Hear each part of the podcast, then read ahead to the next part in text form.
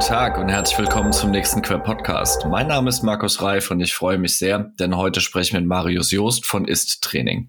Marius leitet die Trainerausbildung der Corporate Training Academy und die Fachgruppe Online Training des Berufsverbands für Training, Beratung und Coaching. Marius, schön, dass du da bist. Stell dich gerne mal vor.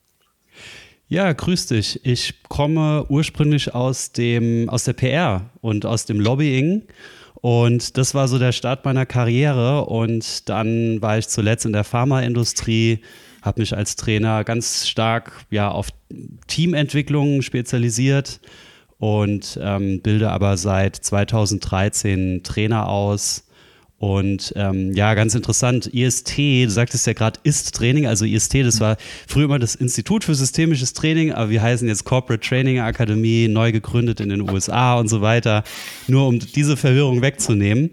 Ja, und ich hoffe, dir geht's gut heute, heute Morgen, so früh um neun. Absolut, ja. Ja, ich bin äh, ein Early Bird, äh, bin schon seit ein paar Stunden unterwegs. Marius, ja. wir haben uns vorgenommen, über die Vorteile des internen Business Trainers zu sprechen und ähm, wir wollten mal anfangen, über die internen Coaches und Trainer zu sprechen. Erklär doch mal so ein bisschen, wo du herkommst und was dort deine Philosophie ist. Ja, wo komme ich her? Also ich, als ich mich selbstständig gemacht habe, nee, schon vorher, habe ich eine Coaching-Ausbildung gemacht. Äh, das ist ja in, bei den Verbänden, die meinen es ja wirklich ernst mit diesen Ausbildungen, ja. Und wenn du das jetzt meinst, wo du, wo du herkommst, ähm, und ich habe halt in dieser Coaching-Ausbildung schon gemerkt, wow, das ist interessant, das liegt mir, ich kann ne, mich persönlich weiterentwickeln und so. Aber ich habe schon während der Ausbildung äh, ein bisschen mir den Markt auch nochmal genauer angeschaut als vorher und war doch relativ überrascht. Da können wir später nochmal drüber sprechen. Habe dann später auch unter anderem deshalb eine Trainerausbildung gemacht. Und wir wissen, glaube ich, alle, diese Ausbildung, ja, wenn man das verbandszertifiziert macht, kostet meistens so 7.000, 8.000 oder 9.000 Euro. Und das ist halt echt ein Invest, ne? Ähm, und ähm, ja, da komme ich so her.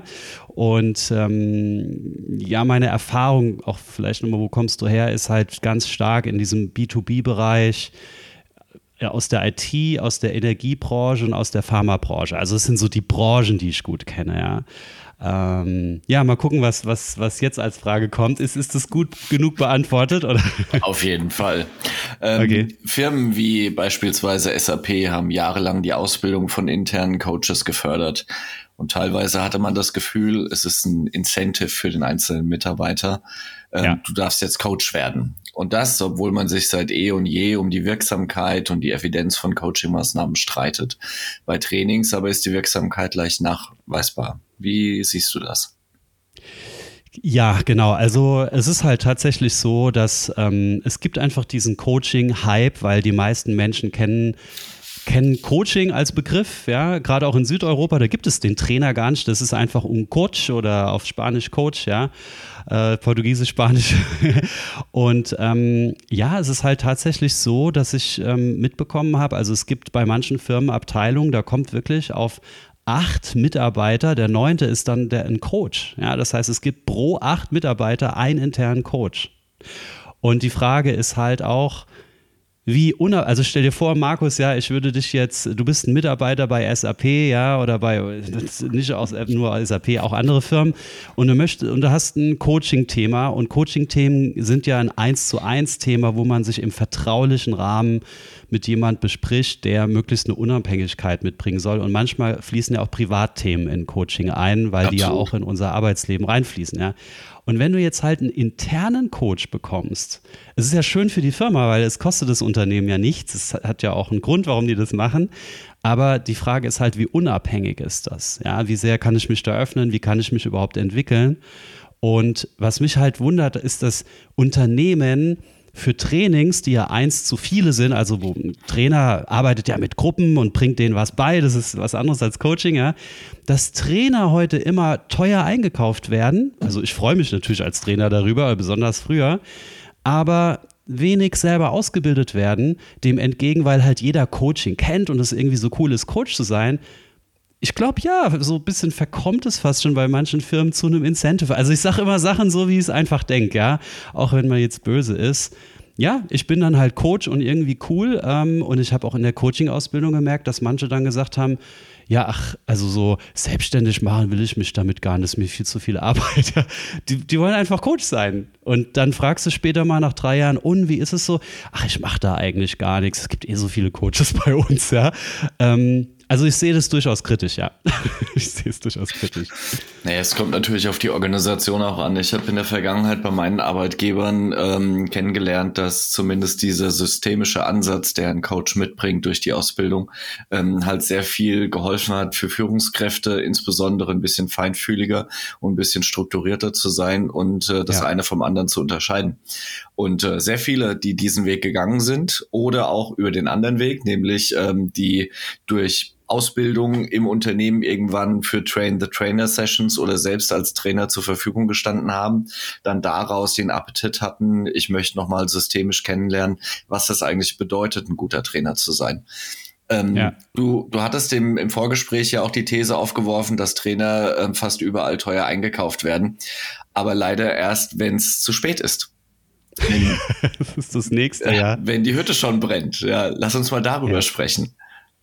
Ja, also äh, letzter Kommentar noch zu dem Systemischen. Meine Behauptung dazu ist übrigens auch noch, wenn ihr gute Führungskräfte sein wollt, dann macht doch gute Führungskräfteausbildungen, ja, wo auch das Systemische einfließt. So äh, muss ich nicht gleich 8000 Euro für Coach, aber gut, ne, also ich, ich sehe es sehr kritisch. Ähm, ja, also mit dem Trainer, ähm, manchmal gibt es eben so Anfragen, ja, bei uns, Beispiel, ja, Teamentwicklung jetzt, ähm, bei uns im Team funktioniert einiges nicht, bringen Sie, da mal, bringen Sie die mal auf die Spur. Das ist natürlich zu spät und auch der falsche Ansatz, ja, und da merkt man, das brennt die Hütte oder ähm, Vertriebstrainings von Kollegen bekomme ich das mit. Ja, also bei uns geht es jetzt äh, so steil nach unten, die monatliche Entwicklung. Wir haben auch so eine Fluktu Fluktuation im Vertrieb. Ähm, das müssen wir jetzt rumreißen und wir, wir wollen dafür vier Trainingssessions machen oder sowas. Und das ist halt so eine, so eine Sache, ja, wo ich mir einfach überlegen muss, wie sind die Kompetenzen in meinem Unternehmen verteilt, welche Weiterbildungsmaßnahmen sind dann halt langfristig nötig. Und dann ist natürlich Training essentiell, weil durch Training, also es gibt keinen höheren ROI, also keine höhere, keinen höheren Return on Investment mhm. als für Weiterbildung und Wissen und, und Anwendung dieses Wissens. Und die günstigste Variante, um da ranzukommen, ist halt, sich interne Trainer auszubilden, Hilfe zur Selbsthilfe, die mit Top-Methoden auszustatten. Also sie müssen wirklich gut ausgebildet sein. Ich kann die halt nicht zur IHK schicken. Ich sage es jetzt halt auch mal platt. Also ich habe nichts an sich gegen die IHK, aber das reicht halt nicht. Ja, ich kenne die Ausbildungen dort, ich kenne alle Trainerausbildungen in Deutschland. Und ich muss dann schon die zu einer gescheiten Akademie, zu Clinton, zu TAM, was weiß ich, ich kann jetzt äh, tausend Akademien aufzählen oder zu uns, ist mir egal. Und dann eine gescheite Ausbildung, dass diese Trainer halt auch in dieser virtuellen, digitalen Welt Trainings durchführen, die halt hängen bleiben in den Köpfen und auch in den Herzen und auch im Verhalten.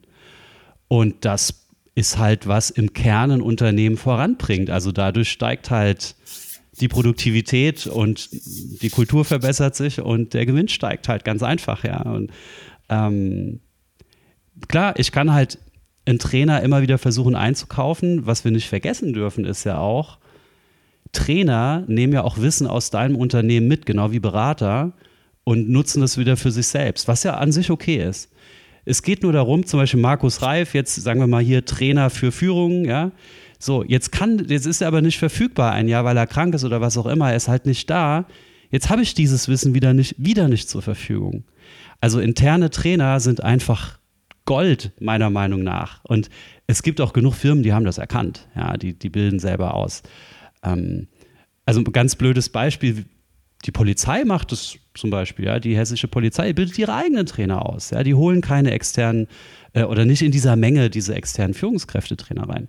Ähm, und ich sage jetzt Polizei, ich könnte jetzt tausend andere Firmen nennen, aber ja, weil das ist eine Behörde, wo man immer denkt, ja, ist ein bisschen rückständig und so. Selbst die machen das, ja. Und, ähm, und die machen das gut, ja. Wir machen ja. mittlerweile sogar für die Führungsentwicklung Softskill-Trainings, wo die meisten Unternehmen ja noch davon ähm, meilenweit entfernt sind.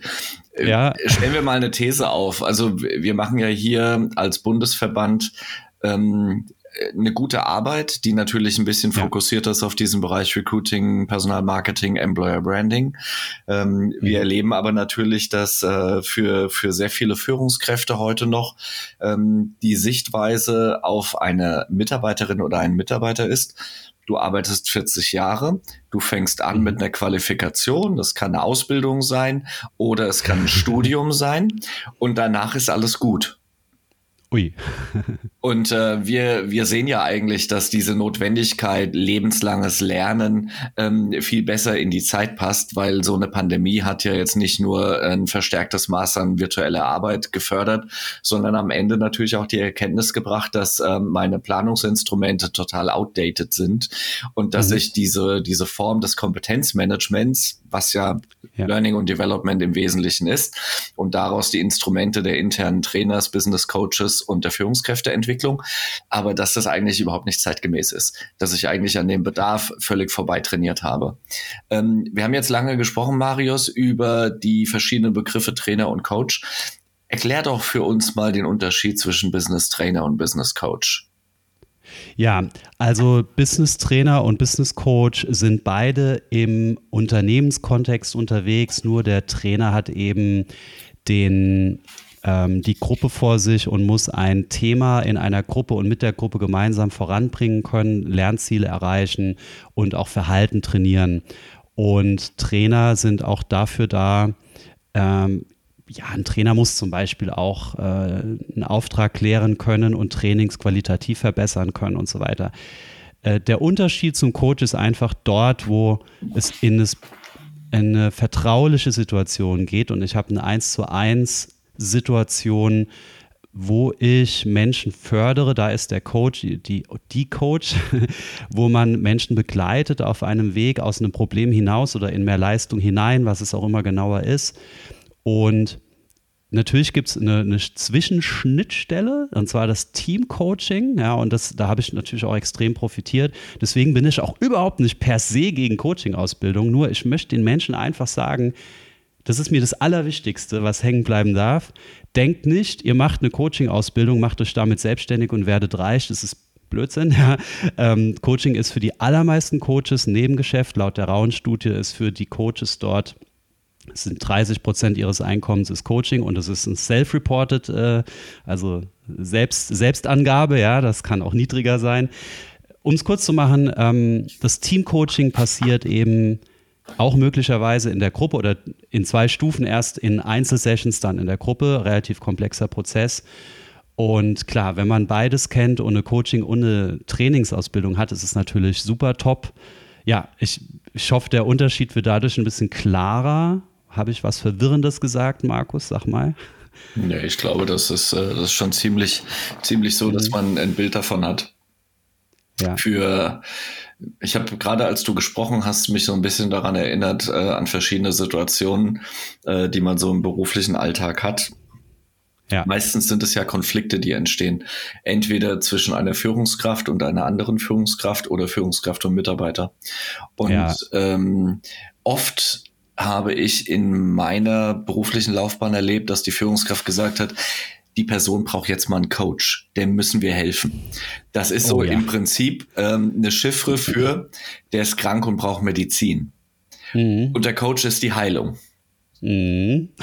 Das Defizit das? liegt bei dem. ja, also Defizitdenken und, und diese Dinge, ich, ich kann es auch wieder in zwei ja, also natürlich, das ist so das, das, das, das Ding, das, das typische äh, Coaches trifft es, wie du gesagt hast, in, in dieser Variante, ja, äh, Anruf äh, von meinem Geschäftsführer-Buddy, bring, äh, rück den mal zurecht, rück dem mal den Kopf zurecht und und und, wasch dem mal den Kopf. Das ist natürlich das Schlimmste, was es gibt, ja. ja. Bis hin zu der ethischen Abwägung, das abzulehnen, äh, diesen Auftrag, oder das, wenn es irgendwie geht, eben rumzudrehen und der Führungskraft zu zeigen, ähm, dass vielleicht da auch auf beiden Seiten Gesprächsbedarf besteht. Äh, übrigens trifft es auch Trainer. Kannst du dir vorstellen, wie? Ja, ich bin sehr gespannt. Das, die Herausforderung ist bei Trainern ähm, sowas wie, ähm, ja, machen Sie mal ein Teamtraining mit denen, gehen Sie mal denen in den Wald, die müssen mal wieder so ein bisschen Motivation bekommen. Ja. Also ich habe sowas nie gemacht. Also das im Wald rumhüpfen, das ist für mich keine Teamentwicklung. Äh, es ist mehr so Teambuilding, ja. Ähm, also da ist es immer wichtig für professionelle Trainer, eine richtige Aufkla Auftragsklärung hinzubekommen und für professionelle Coaches genauso eine richtige Auftragsklärung und zu zeigen und zu versuchen, diesen Prozess ähm, ganz zu machen. Also alle Menschen reinzuholen, die da reingehören, also wieder bei diesem Systemischen auch, ja. Mhm. Wo, wo ist das, wie grenzen wir das System ab? Wen müssen wir alles einbeziehen? Und, und auch da glaube ich halt eben, dass vieles, was passiert, jetzt gehen wir mal zurück an die Wurzel, was meinst du, warum das passiert, Markus? Also wenn jetzt eine Führungskraft sagt, so ja, der hat da ein Defizit, äh, machen Sie mal Coaching mit dem. Wie kommt es?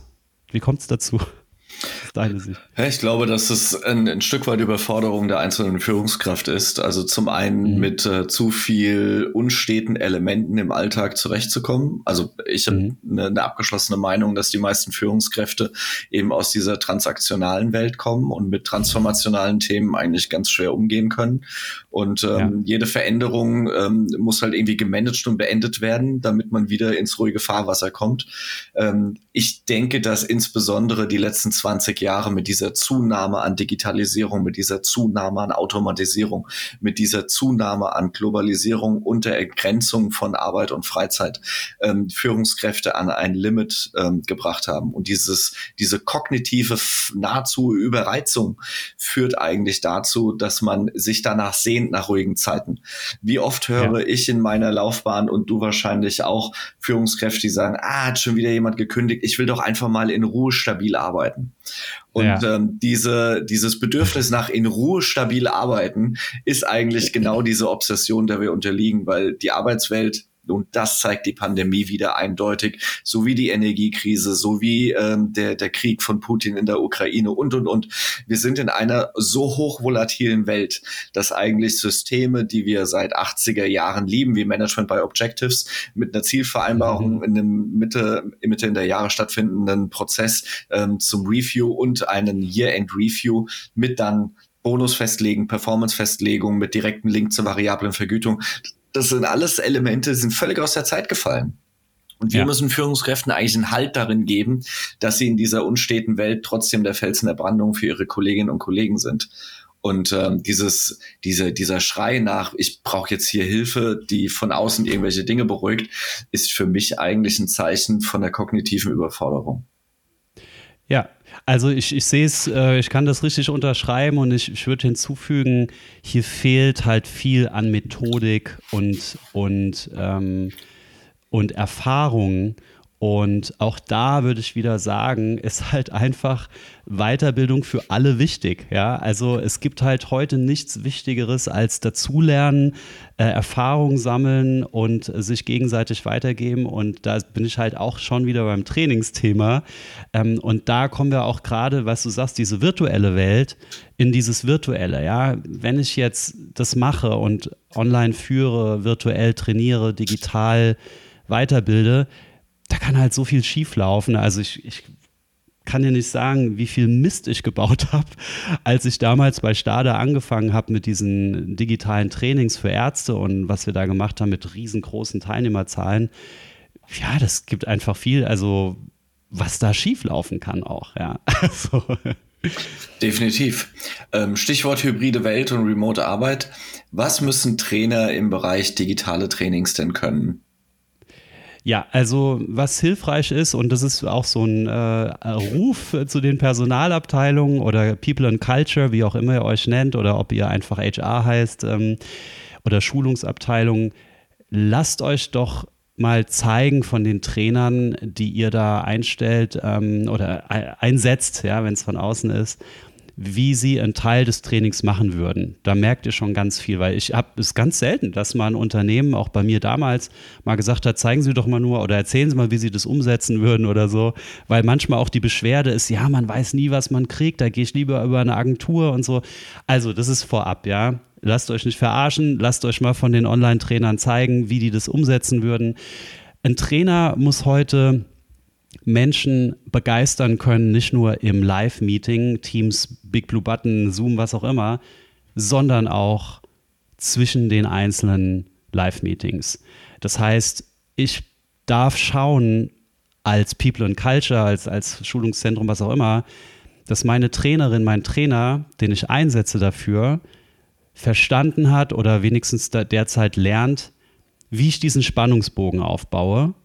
Und zwar über eine gesamte Trainingsmaßnahme hinweg, ja, über mehrere Termine, wenn es sieben, acht, neun, zehn Termine sind, oder eben auch innerhalb nur eines Live-Trainings. Und du, du, du kennst es vielleicht, Markus. Hast du schon mal ein langweiliges Training erlebt? So ja. online? Es gibt äh, sehr gute und sehr schlechte Trainings. Wie immer. warum, warum war es langweilig? Das war natürlich nicht das Training, was du gehalten hast. Warum war es langweilig? Hast, hast du ein Beispiel, was, warum es langweilig war? Jeder entscheidet es ja für sich, äh, so nach ja. seinen eigenen Bedürfnissen. Ähm, mein Bedürfnis ja. ist, äh, ich möchte ich möchte eine Stimulanz haben, was, ähm, mhm. was Neuigkeiten, Intellekt oder Instrumente angeht.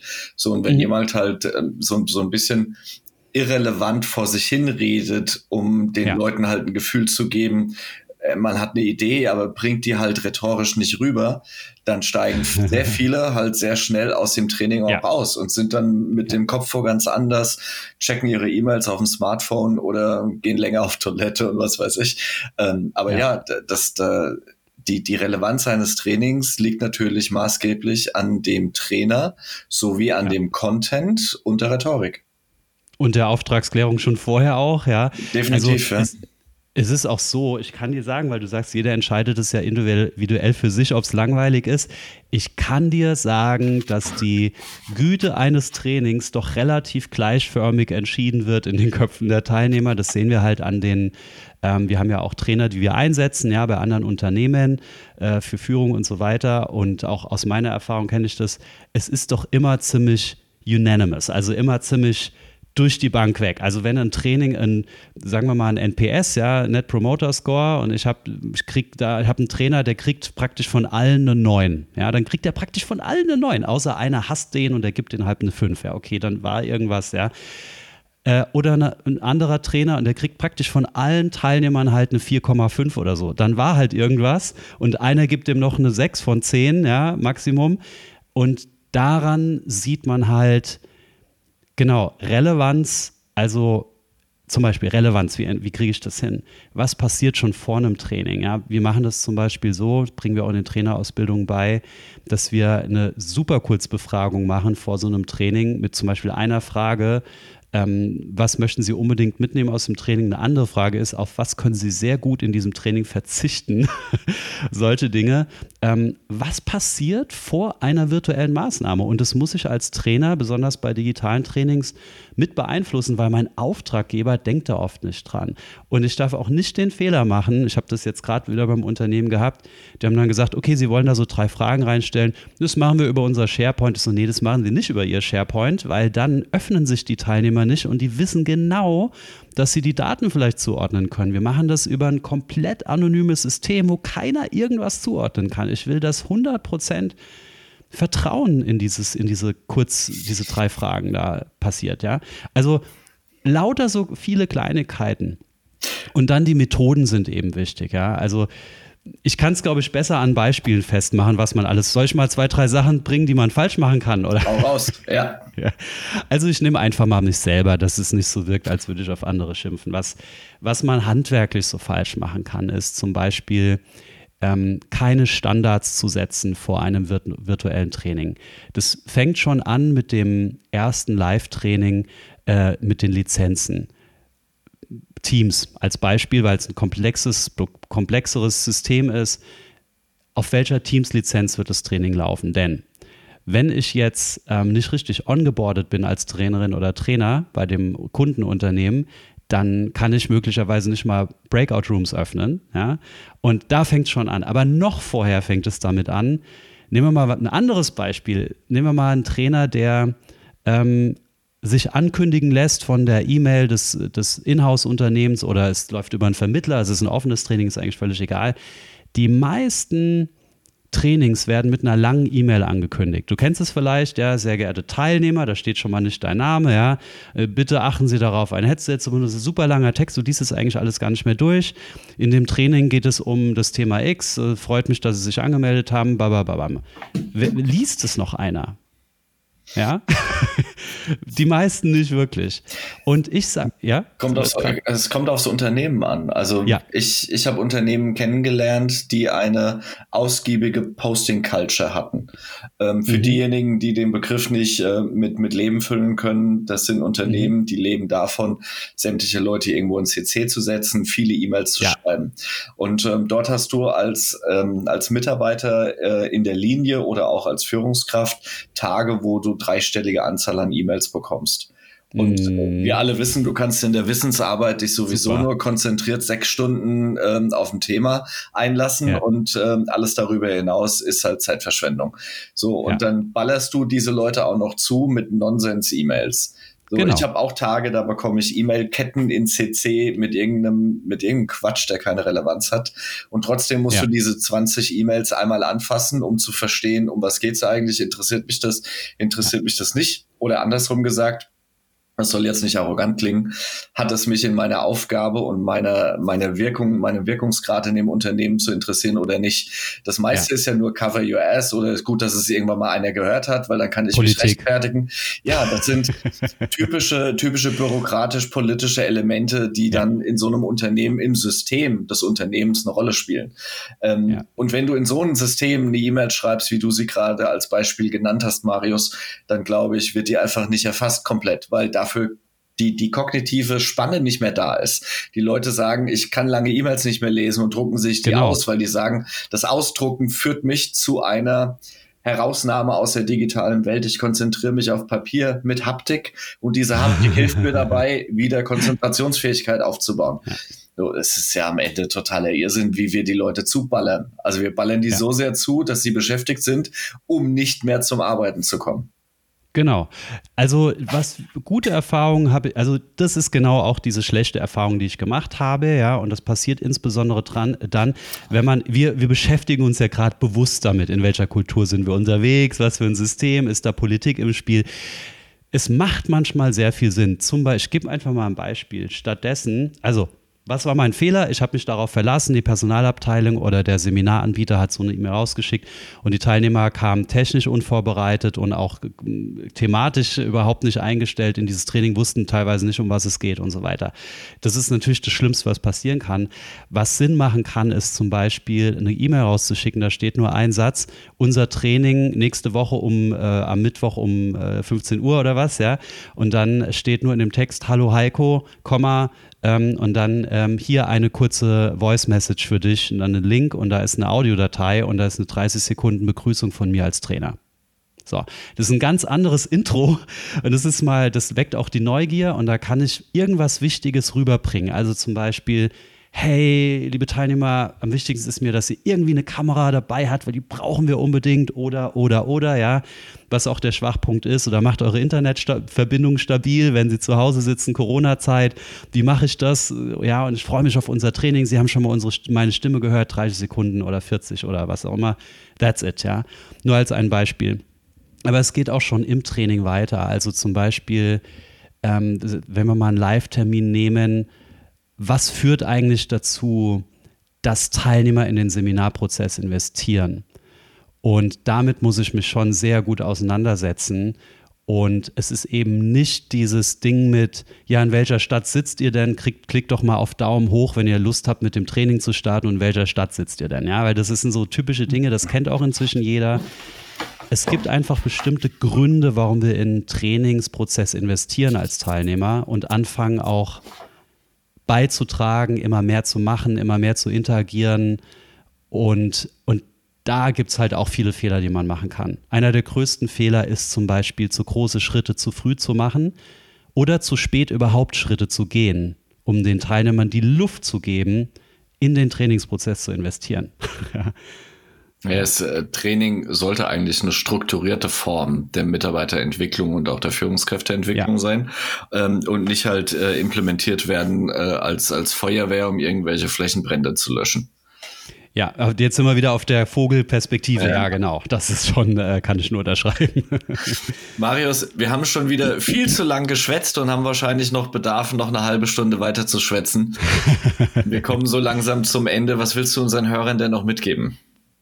Ich kann den Hörern mitgeben, wenn ihr ein bisschen mehr wissen wollt über das Thema Training und ähm, besonders digitale Trainings, Weiterbildung findet ihr auf jeden Fall unter ist.training, aber noch viel wichtiger ist mir, dass ihr, wenn ihr euch so eine Weiterbildung aussucht, auf jeden Fall vielleicht mal unsere Checkliste anschaut, ähm, Checkliste für Trainings. Ich glaube, du wolltest es auch in die Shownotes reinbringen. Ich weiß nicht, ob wir ja. vorher, da haben wir, egal wo ihr hingeht, einfach mal eine Checkliste, wo besonders auch zwölf Kriterien noch dabei sind, die wir, die ich auch als Trainings, also als Ausbilder für Trainer nie gestellt bekomme. Wir sind eine Trainingsakademie für digitale Trainer ähm, für Business Trainer und wo ich sage, diese zwölf Fragen werden mir nie gestellt und sind eigentlich extrem wichtig. Nicht nur zum finanziellen, sondern auch zum Inhalt des Trainings und so weiter.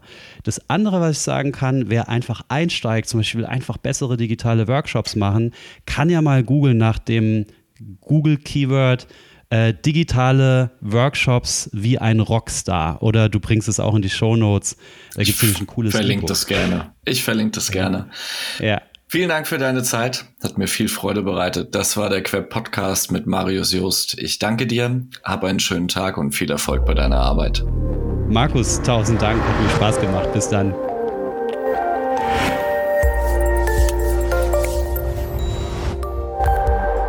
Das war ein weiterer Queb Podcast. Den Queb, Bundesverband für Employer Branding, Recruiting und Personal Marketing, finden Sie nicht nur in den üblichen Podcast-Kanälen, sondern auch über unsere Website www.queb.org.